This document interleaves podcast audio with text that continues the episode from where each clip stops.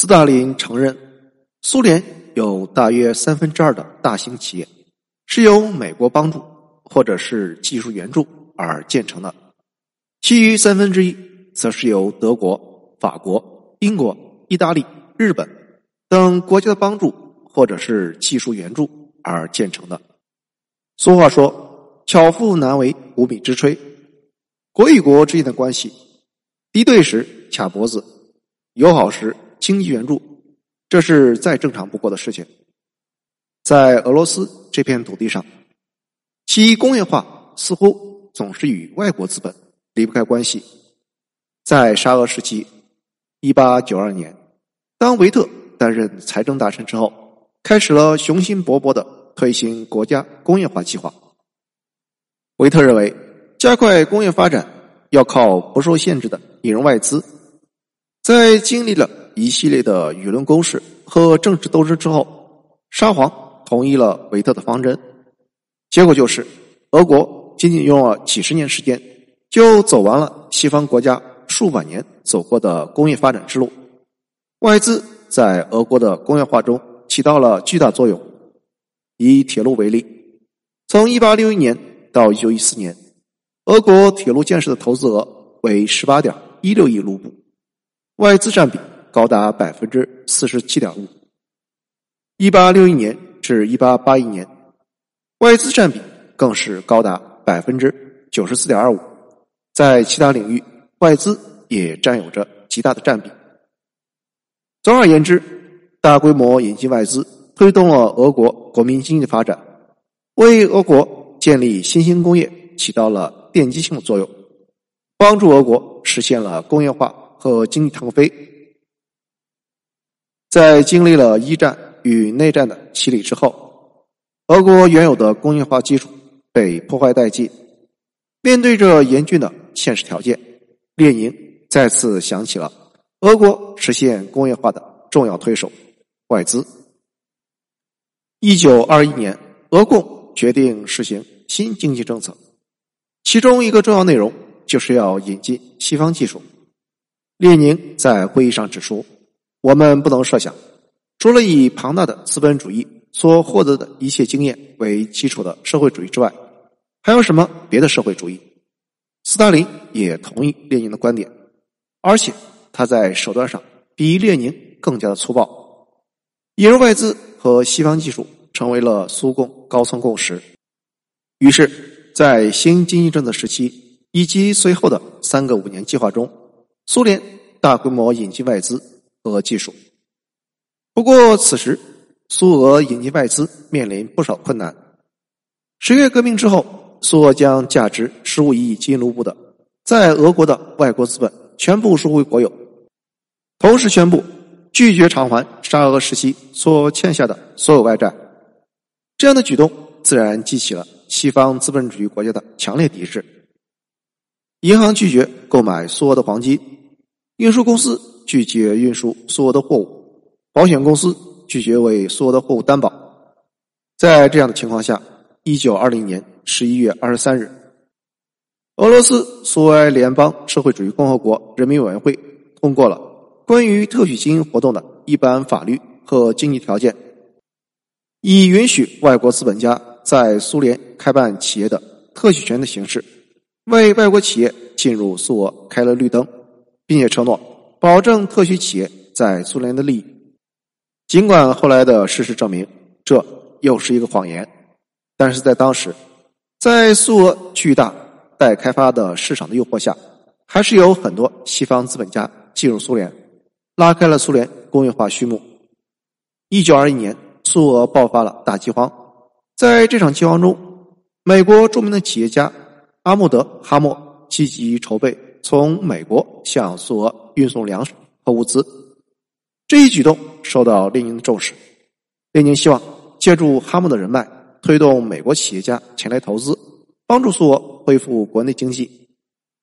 列宁找到哈默，希望哈默能够经营石棉开采企业。就这样，哈默成为了第一个拿到特许权的美国资本家。苏俄政府为哈默的经营活动提供了诸多便利，他的成功。对其他美国企业家产生影响。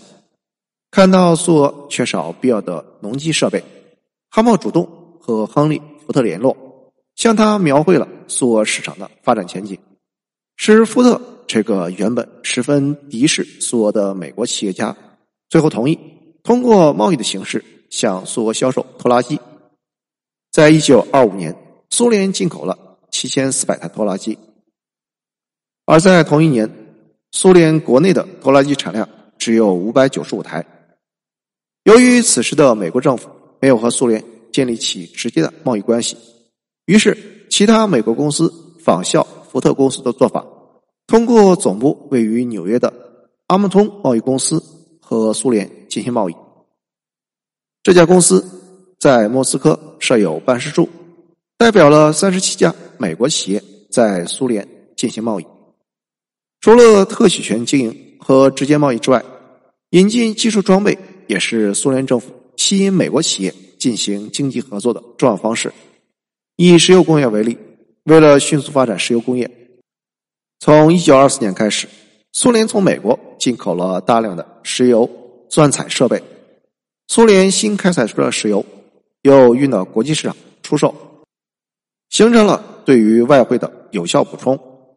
一九二一年到一九二八年，属于苏联政府引进外资的初始阶段。由于美国被同苏联建交，双方的合作范围有限。但是，随着美国经济大萧条的到来，苏联引入外资的速度被大大提高。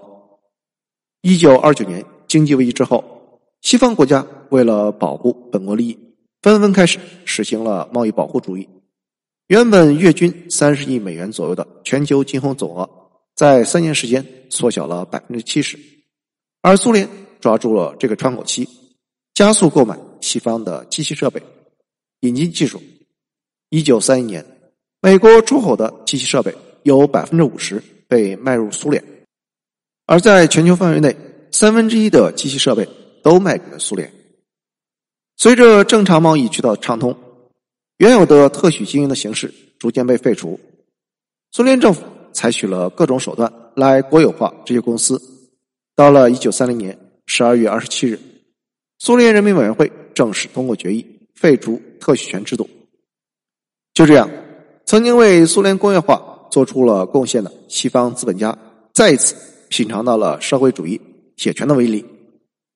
一九三四年十二月，美国与苏联正式建立外交关系，为苏联进一步从美国获取所需要的技术扫除了大部分障碍。美国。开始对苏联工业的各个领域进行了大规模援助，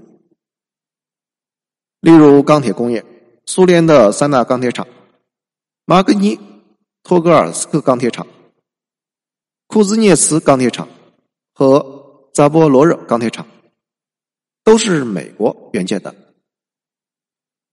马钢的设计图纸是克利夫兰的麦基公司以美国钢铁公司在印第安纳州的。格里工厂为蓝本而设计的，在当时，格里工厂是世界上最大的钢铁联合企业，而库兹涅斯克钢铁厂则是由芝加哥的福林工程公司设计指导安装的。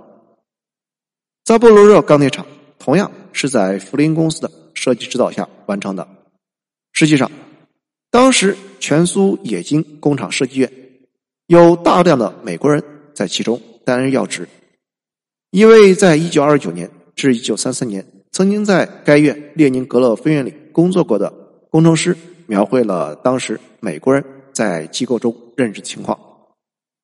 当我们一开始参加全苏冶金工厂设计院工作的时候，我们只限于搞咨询工作，俄国人搞总图、做总结和做出决策。差不多六个月之后，我们被招去参加总图设计和决策工作。九个多月的时候，我们被任命为一些钢铁工程项目的总工程师。第一年年底，我们之中的某些人当上了部门领导。后来还有一个人当上了整个分院的副总工程师。苏联不仅是钢铁厂的设计全盘师承于美国，各种标准化的设备和技术也随之进入苏联，包括了标准化的高炉、平炉、初轧机。一九三五年二月，联合工程和铸造公司将冷热连闸技术转让给苏联。该公司派出一些技术人员去苏联，负责安装设备和培训苏联工程师。在美国人的帮助下，一五计划结束时，苏联的生铁产量达到了六百一十六万吨，钢产量达到五百九十三万吨。仅仅是美国人援建的马钢厂，钢铁生产能力便高达二百五十万吨，甚至于布雷日涅夫时期的苏联官方编撰的《苏联社会主义经济史》都不得不承认，苏联的钢铁工业是学习最发达的、技术上装备了黑色冶金翼的资本主义国家经济。谢谢收听，欢迎评论、点赞和转发。